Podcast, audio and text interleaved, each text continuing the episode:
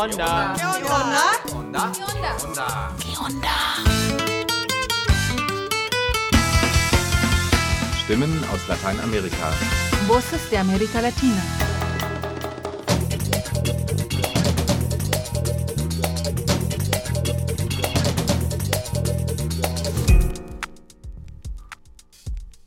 Hallo und willkommen zum Onda Info 554. Am 7. Dezember setzte der peruanische Kongress Präsident Pedro Castillo ab. Das Parlament kam damit Castillos Vorhaben zuvor, es aufzulösen und Neuwahlen durchzuführen. Castillo wollte durch diese und eine Reform des Justizsystems die Regierbarkeit des südamerikanischen Landes wiederherstellen. Denn Peru befindet sich in einer politischen Dauerkrise, welche sich seit 2016 zunehmend verschärft und die Instabilität der Regierung zur Folge hat. Doch sowohl Vizepräsidentin Dina Boluarte als auch die Chefs der Streitkräfte und der Polizei sowie der oberste Gerichtshof verweigerten Castillo ihre Unterstützung. Auch traten eine Reihe von Ministerinnen von ihren Ämtern zurück. Nach seiner Absetzung wurde der ehemalige Präsident verhaftet und gegen ihn wurde ein Ermittlungsverfahren aufgrund des Verdachts der Rebellion eingeleitet. Auch nach Vereidigung von Dina Boluarte als erster Präsidentin Perus kommt das Land nicht zur Ruhe. Im Gegenteil. Seit Castillos Absetzung kommt es zu Protesten, gegen die Boluarte das Militär auf die Straße geschickt hat. Dutzende Menschen sind bereits ums Leben gekommen. Doch es geht um mehr als um die Absetzung Castillos. Die Protestierenden fordern einen tiefgreifenden Wandel in der Politik. Und immer lauter wird der Ruf nach einer verfassungsgebenden Versammlung, einem der Wahlversprechen Pedro Castillos. Denn die derzeitige Verfassung stammt noch aus der Zeit der Fujimori-Diktatur. Einen Erfolg hatten die Proteste jedoch bereits. Kurz vor Weihnachten beschloss der peruanische Kongress, die Wahlen nun doch auf 2024 vorzuziehen. Die Nachbarinnen Perus in Chile standen kurz davor, eine der fortschrittlichsten Verfassungen der Welt zu bekommen. Doch im September 2022 stimmten 62 Prozent der Chileninnen gegen den durch einen demokratisch gewählten Verfassungskonvent ausgearbeiteten Entwurf. Ute Löning und Leonel Yanez gehen der Frage nach, warum die Mehrheit der chilenischen Bevölkerung gegen diesen Entwurf gestimmt hat. Wie geht es weiter? Was bedeutet diese Entscheidung für die linke Regierung Chiles und was für die sozialen Bewegungen? Und was bleibt von dem Prozess, den die Protestbewegung von 2019 angestoßen hat? Das sind weitere Fragen, denen die beiden in ihrer Analyse des Referendums nachgehen.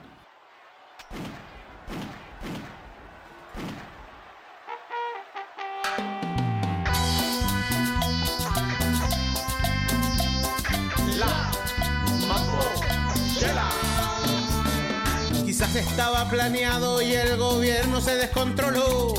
Sacó la fuerza a la calle y la manito se le pasó. Quisieron reprimir a la fuerza a la población. Durante 30 años siempre se nos mintió. No fueron los 30 pesos el motivo de la reacción. Y el chileno aburrido en la calle se manifestó. Chile despertó,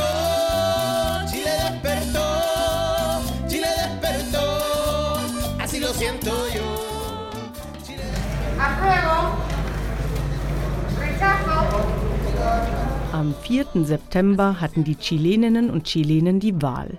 Bei einem Referendum konnten sie über den Entwurf für eine neue Verfassung abstimmen, die eine der fortschrittlichsten der Welt werden sollte. Mit einer sozialen, feministischen, ökologischen und plurinationalen Ausrichtung sollte sie das Fundament für den Umbau der Gesellschaft nach solidarischen Prinzipien werden und die Verfassung aus der Zeit der Diktatur ersetzen. Apruebo. Blanco. Rechazo. Doch eine deutliche Mehrheit stimmte mit Rechazo, also gegen diesen Entwurf für eine neue Verfassung. Noch am Wahlabend analysierte die Feministin Alondra Carrillo, para que el rechazo estuviera presente en las conciencias de nuestro pueblo, bastaba encender un televisor o abrir las redes sociales. Damit die Werbung für das Rechazo in das Bewusstsein der Bevölkerung eindringen konnte, reichte es, den Fernseher einzuschalten oder Social-Media-Kanälen zu folgen. Aber um den Inhalt des Verfassungsvorschlags zu kennen, brauchte es eine Genossin oder einen Aktivisten, einen Freund oder eine informierte Nachbarin, die die Lügen widerlegen konnten, die von der politischen Rechten, aus Wirtschaftskreisen und von Sektoren, die den Fortschritt dieses Prozesses blockieren wollten, finanziert und organisiert wurden. Alondra Carillo war parteiunabhängiges Mitglied und Vertreterin der feministischen Dachorganisation 8. März im Verfassungskonvent. In diesem Gremium hat sie ein Jahr lang, von Juli 2021 bis Juli 2022, an der Ausarbeitung einer neuen Verfassung mitgearbeitet. Dabei hat sie starke feministische Impulse eingebracht, die Gleichstellung zwischen Mann und Frau, eine paritätische Besetzung von Führungspositionen in staatlichen Einrichtungen, die Garantie sexueller und reproduktiver Rechte, die Freiheit von sexueller Gewalt und die Einrichtung eines staatlich finanzierten Pflege- und Sorgesystems. Die Medienkampagne, auf die sich Alondra Carillo bezieht, war nicht der einzige, aber ein entscheidender Grund für die Ablehnung des Vorschlags. Schließlich stimmte in allen 16 Regionen Chiles, in allen Altersgruppen, sozialen Schichten und Geschlechtern die Mehrheit gegen den neuen Verfassungstext. Anders als bei früheren Wahlen herrschte bei diesem Referendum Wahlpflicht. Die Wahlbeteiligung lag bei 86 Prozent im Gegensatz zu sonst rund 50 Prozent.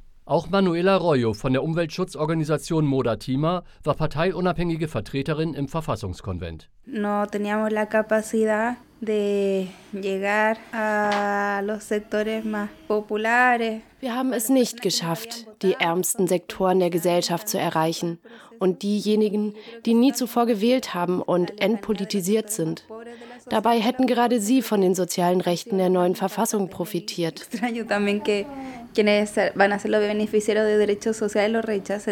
Bei der Aufschlüsselung des Wahlverhaltens nach sozioökonomischen Faktoren wird deutlich, dass die ärmsten Sektoren am deutlichsten mit Rechazo stimmten. Ein demokratisches Dilemma für alle progressiven Kräfte. Denn die neue Verfassung sollte die Lebensbedingungen genau der Menschen verbessern, die in Armut leben und keinen Zugang zu guter Bildung, Gesundheitsversorgung, Renten und Wohnraum haben. Die Umweltaktivistin Manuela Arroyo O sea, obviamente para nosotros es una derrota importante y que nos lleva a pensar, bueno, en qué nos equivocamos. Natürlich ist das Ergebnis eine große Niederlage für uns und wir fragen uns, warum auch Menschen in stark umweltbelasteten Gebieten sich durch unseren Vorschlag nicht vertreten gefühlt haben. Ich denke, das hat mit der medialen Desinformationskampagne zu tun, wohl auch mit Gleichgültigkeit und Desinteresse und mit Misstrauen gegenüber allen Institutionen. Offensichtlich gibt es in unserem Land aber auch viele Menschen, die keine grundlegenden Veränderungen wollen. Evidentemente también hay muchas personas que no quieren transformaciones profundas en nuestro país. Die neue Verfassung sollte die 1980 während der Pinochet-Diktatur und unter undemokratischen Bedingungen eingeführte Verfassung ablösen. Die entstand unter dem Einfluss des Ökonomen Milton Friedman und seiner Schule der Chicago Boys und schreibt bis heute ein neoliberales Wirtschafts- und Gesellschaftsmodell und die Vorherrschaft des Marktes vor dem Staat fest. Mit der neuen Verfassung sollte Chile zu einem sozialen und demokratischen Rechtsstaat werden, den solidarische Regeln leiten. Dazu sollte das Recht auf angemessenen Wohnraum und auf ein gesellschaftliches System von Pflege und Betreuung genauso gehören wie Autonomierechte für indigene Gruppen, das Streikrecht, der Schutz der Natur und das Verbot der Privatisierung von Wasser. Der verfassungsgebende Prozess selbst geht auf die breite Protestbewegung zurück, die Chile ab Oktober 2019 erfasste und bei der sich die Unzufriedenheit vieler in massiven Straßenprotesten ausdrückte.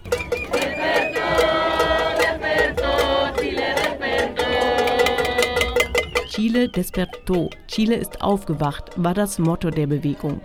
Diese richtete sich gegen die Politik von rechten und Mitte-Links-Parteien, die das Land nach dem Ende der Diktatur 1990 abwechselnd regiert und die soziale Ungleichheit teils noch verschärft hatten. Feministische und indigene, soziale und ökologische Bewegungen kamen zusammen und entfalteten gemeinsam eine enorme Stärke.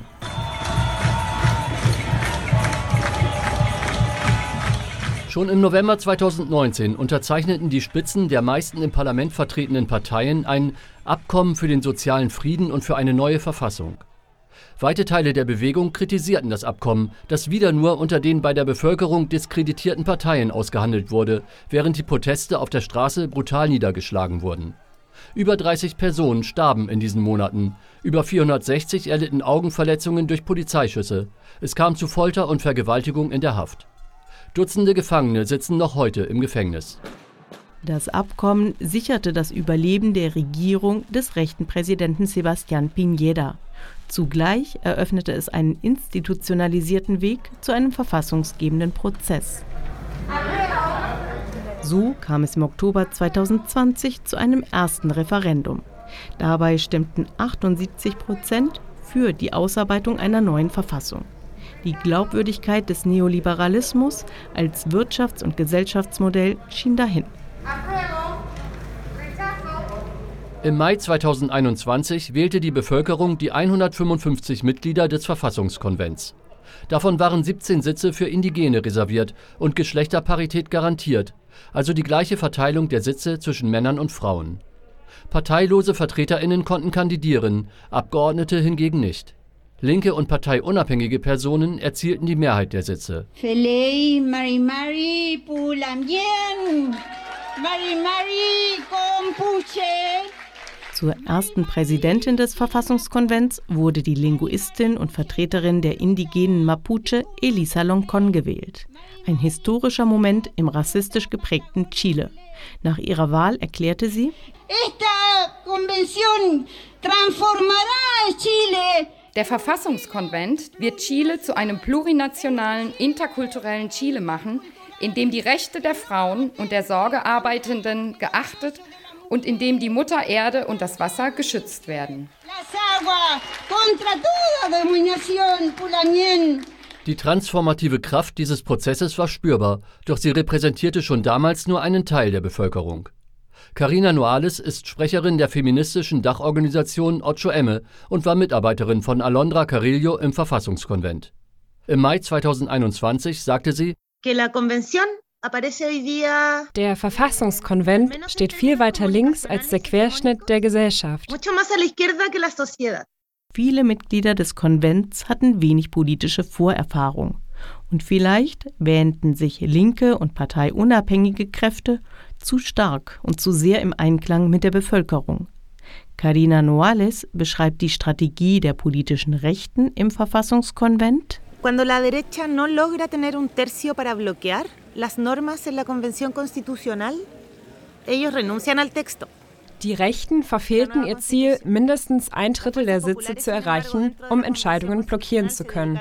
Deshalb ließen sie sich nicht weiter auf die Arbeit am Verfassungsentwurf ein, sondern richteten ihre Kräfte schon auf die Ablehnung des Textes im zweiten Verfassungsreferendum aus. Wir Linke und Parteiunabhängige arbeiteten hingegen weiter an dem Verfassungstext. Wir dachten gar nicht an das Referendum, sondern gingen einfach davon aus, dass wir es gewinnen würden. Aber als der Text fertig geschrieben war und wir unsere Kampagne dafür starteten, blieben nur noch zwei Monate bis zur Abstimmung. Die sozialen Bewegungen steckten ihre Energie in den Verfassungskonvent und das ging zulasten der Kommunikation nach außen und der Basisarbeit, erklärt die Feministin. Die komplizierten und abstrakten Diskussionen über die Verfassung konnten nicht ausreichend vermittelt und heruntergebrochen werden. Die Kommunikationsstrategie der Konventsangehörigen war ein Schwachpunkt. Alondra Carrillo beschreibt die schwierige Ausgangslage. Tenemos una extrema concentración de la propiedad en prácticamente todos los medios masivos de comunicación. Wir haben eine sehr starke Eigentumskonzentration bei den privaten Medien. Und das staatliche Fernsehen, TVN, verhält sich ähnlich wie die privaten. Es verweigerte dem Verfassungskonvent sogar einen Sendeplatz, über den die Bevölkerung besser informiert werden sollte. Mit ihrer überwältigenden Medienmacht setzten die Gegnerinnen des Verfassungsentwurfs ein Negativ-Framing der neuen Verfassung. Fast 80 Prozent der Wahlspenden gingen an die Kampagne des Rechazo. Zu den Geldgebern gehörten die größten Unternehmen und Angehörige der reichsten Familien Chiles. Auch neoliberale chilenische Thinktanks, die teils zum internationalen Atlas-Netzwerk gehören, teils auch von deutschen parteinahen Stiftungen wie der Friedrich Naumann oder der Hans-Seidel-Stiftung unterstützt werden, warnten vor der neuen Verfassung oder vor zu erwartenden Auswirkungen. Bekannte rechte PolitikerInnen traten in der Rechazo-Kampagne kaum auf. Meist waren scheinbar ganz normale BürgerInnen zu sehen. Zuerst wurden meist weibliche Angehörige des Verfassungskonvents diskreditiert und teilweise bedroht. Später wurden Passagen des Verfassungsentwurfs verzerrt oder verdreht. Das gezielte Lancieren eindeutiger Falschaussagen, die nie Teil des Textes waren, schürte Angst und Verwirrung.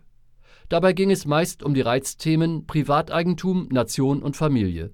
Besonders verunsichernd wirkte die Behauptung, die neue Verfassung würde Eigentum an Wohnraum verbieten. Und das, obwohl der Verfassungsentwurf einen Artikel enthält, der das Recht auf Privateigentum garantiert. Sie verfing auch bei Menschen, die ohnehin nicht das Geld haben, sich eine Wohnung zu kaufen. Manche Stiftungen veröffentlichten professionell produzierte manipulative Videos. El nuevo texto constitucional señala que habrá solo un sistema de seguridad social público. In diesem Clip der Stiftung Nuevamente werden Solidarität und der Aufbau sozialer Systeme der allgemeinen Daseinsvorsorge als Raub an Privateigentum dargestellt.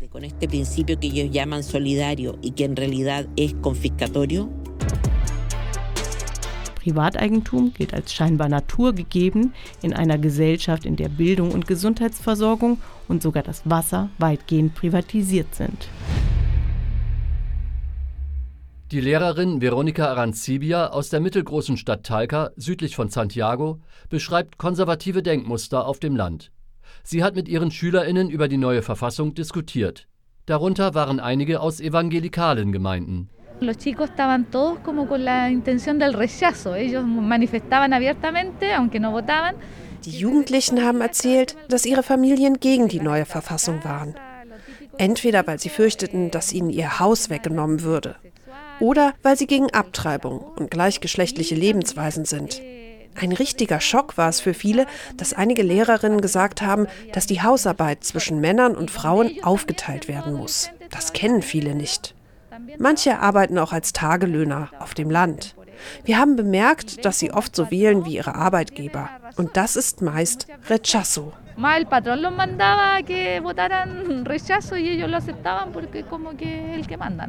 Außerdem beschreibt sie den gerade in ländlichen Regionen stark verbreiteten Nationalismus.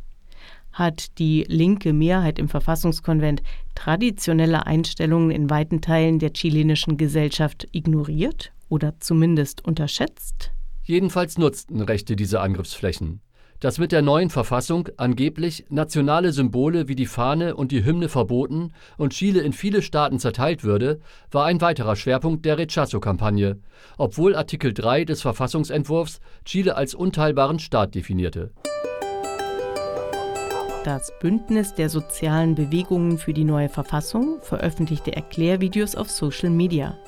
Zum Beispiel zu Fragen von Geschlechtergerechtigkeit und Sorgearbeit, Zugang zu Wasser und Wohnraum. Los chilenos no tenemos derecho a una vivienda con la actual constitución. Sie verteilten Exemplare des Verfassungsentwurfs und Flugblätter, in denen die Kernaussagen einfach zusammengefasst wurden. Salgamos a defender nuestro derecho a la vivienda. Este 4 de septiembre, vota apruebo. Doch insgesamt kam die Kampagne des Apruebo kaum darüber hinaus, Falschaussagen zu korrigieren und Verzerrungen entgegenzuwirken. Es gab wenig Geld und es blieb kaum Energie, um für das eigene progressive Projekt zu werben. Außerdem übertrug sich das Misstrauen der Bevölkerung gegenüber den politischen Parteien auch auf den Verfassungskonvent als Institution.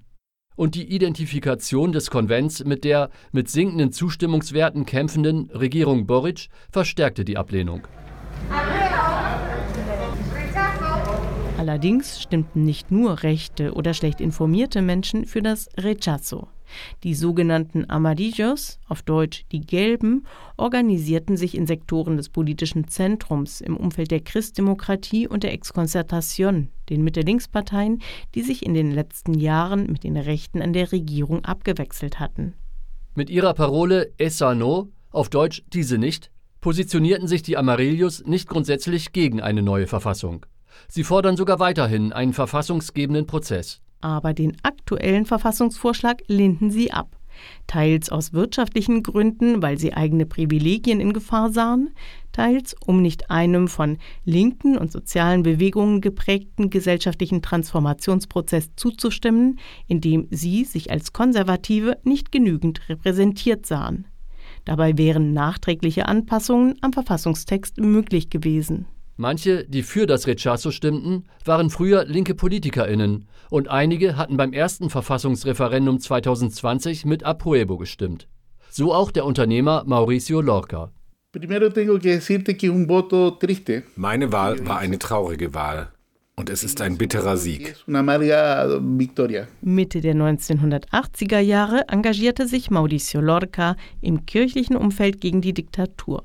Heute ist er Nachbarschaftsvertreter in einer Kommune im Großraum Santiago. Er entschied sich, gegen den neuen Verfassungsvorschlag zu stimmen, als rechte Parteien Zugeständnisse bei Reformen der aktuellen Verfassung von 1980 signalisierten und als Chiles Präsident Gabriel Boric erklärte, der Verfassungsprozess werde weitergehen, selbst wenn das Rechazo gewinnen würde.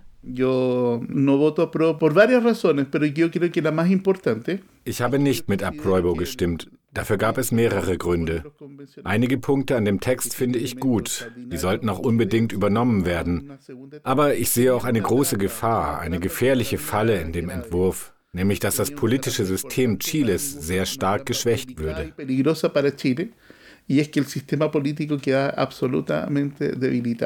Er bezieht sich auf geplante institutionelle Reformen wie die Abschaffung des Senats des chilenischen Oberhauses und vor allem auf Änderungen im Bereich der Justiz.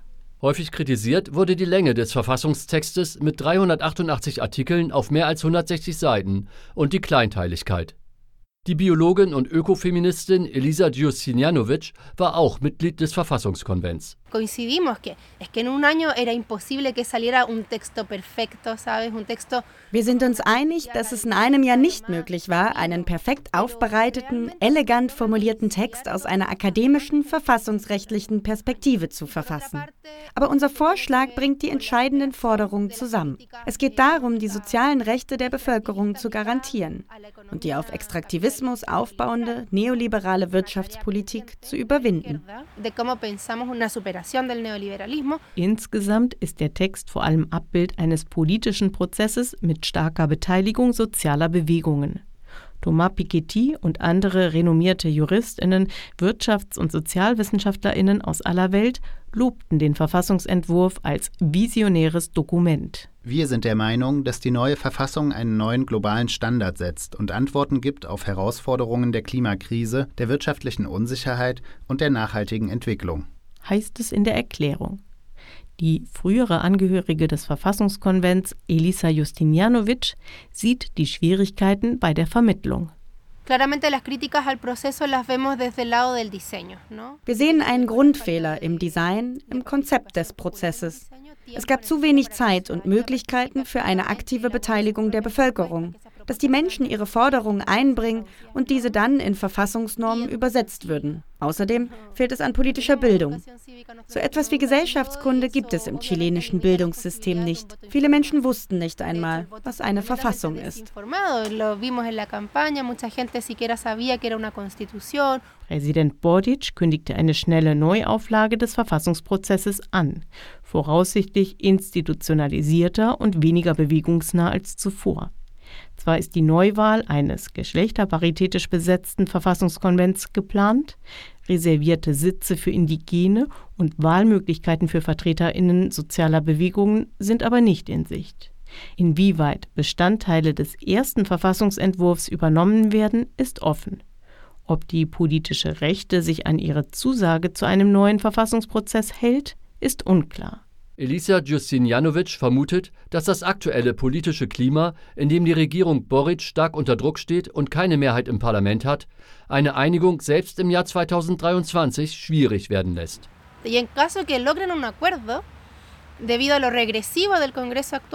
Und wenn es zu einer Einigung kommt, wird diese nur sehr begrenzte Möglichkeiten eröffnen und grundlegende Diskussionen über die sensiblen Themen verhindern. Als soziale Bewegung haben wir noch keine einheitliche Position dazu, ob und wie wir teilnehmen werden, falls ein neuer Verfassungskonvent oder eine Expertinnenkommission eingerichtet wird. Jedenfalls setzen wir keine großen Hoffnungen da rein. Aber wir haben eine Richtschnur, einen programmatischen Rahmen und den versuchen wir umzusetzen und auch in Gesetze zu gießen. ley, que sea norma jurídica en nuestro país. Der Sieg des Rechazo steht für die verpasste historische Chance, die Verfassung und das autoritäre und neoliberale Erbe der Pinochet-Diktatur abzulegen. Dennoch sieht Elisa Justinianovic auch politische Erfolge. Im Gegensatz zur Situation vor drei Jahren haben wir große Fortschritte gemacht. Wir haben uns als soziale Bewegung im ganzen Land vernetzt und eine themenübergreifende Koordination mit über 100 Organisationen gegründet. Wir treffen uns auf kommunaler, regionaler und nationaler Ebene, jede Woche online. Außerdem haben wir unsere Forderungen in einem gemeinsamen Projekt vereint. Früher waren wir immer gegen etwas, gegen private Rentenfonds oder gegen Gewalt. Jetzt mussten wir das positiv wenden und in ein Programm gießen. una articulación potente a nivel nacional y un programa político común para el país. Alondra Carillo ist über die feministische Dachorganisation 8. März auch Teil der Koordination der sozialen Bewegungen. Sie sieht zwei zentrale Herausforderungen für die Zukunft. Zum einen brauchen wir eine gute Öffentlichkeitsarbeit und Medien. Zum anderen müssen wir politische Bildung stärken und soziale Strukturen von unten aufbauen. Und zwar auch, um dem Erstarken der extremen Rechten entgegenzutreten.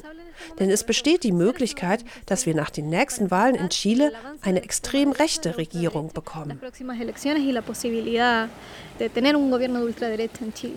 Die politische Rechte ist mit einem Gefühl von Stärke aus dem Referendum hervorgegangen. Ob sich die Stimmung wieder drehen lässt, wird davon abhängen, ob es der linken Regierung in den kommenden Jahren gelingen wird, zumindest einige konkrete Erfolge zu erzielen. Tatsächlich ist die Regierung Boric nach dem gescheiterten Verfassungsreferendum geschwächt und durch eine Pattsituation im Parlament blockiert. Solidarische Systeme allgemeiner Daseinsvorsorge einzuführen, ist schwer. Es bleibt aber die entscheidende Herausforderung. Am 12. Dezember einigten sich die Spitzen der politischen Parteien und unterschrieben ein neues Abkommen für Chile, für einen neuen verfassungsgebenden Prozess. Das Parlament hat das Abkommen zwar noch nicht ratifiziert, seine Zustimmung gilt aber als sicher. In dem Dokument sind bereits zwölf inhaltliche Grundlagen für die neue Verfassung definiert. Darüber hinaus benennt es die Organe, die diese ausarbeiten sollen und gibt einen zeitlichen Fahrplan vor.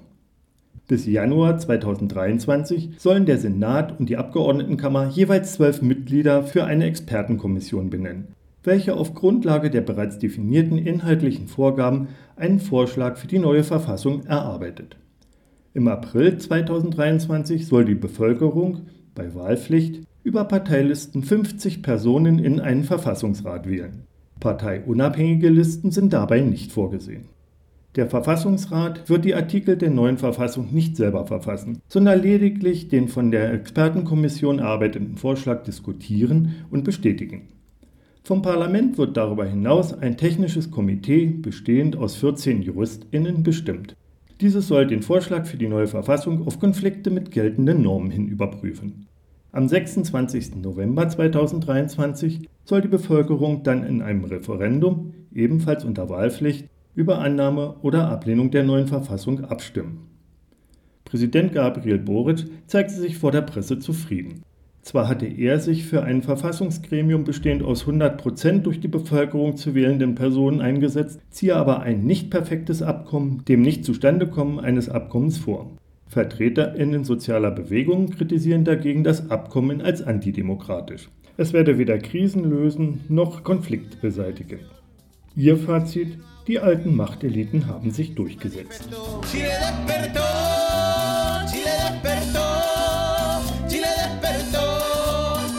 Siento yo. Chile despertó, Chile despertó, Chile despertó, así lo siento yo. Quisieron meterle la mano al bolsillo una y mil veces. Y ellos no se dan cuenta que así la rabia es lo que más crece. Y todas las balas aquellas que nos tiraron. Entre ollas y sartenes nos refugiamos. Chile despertó,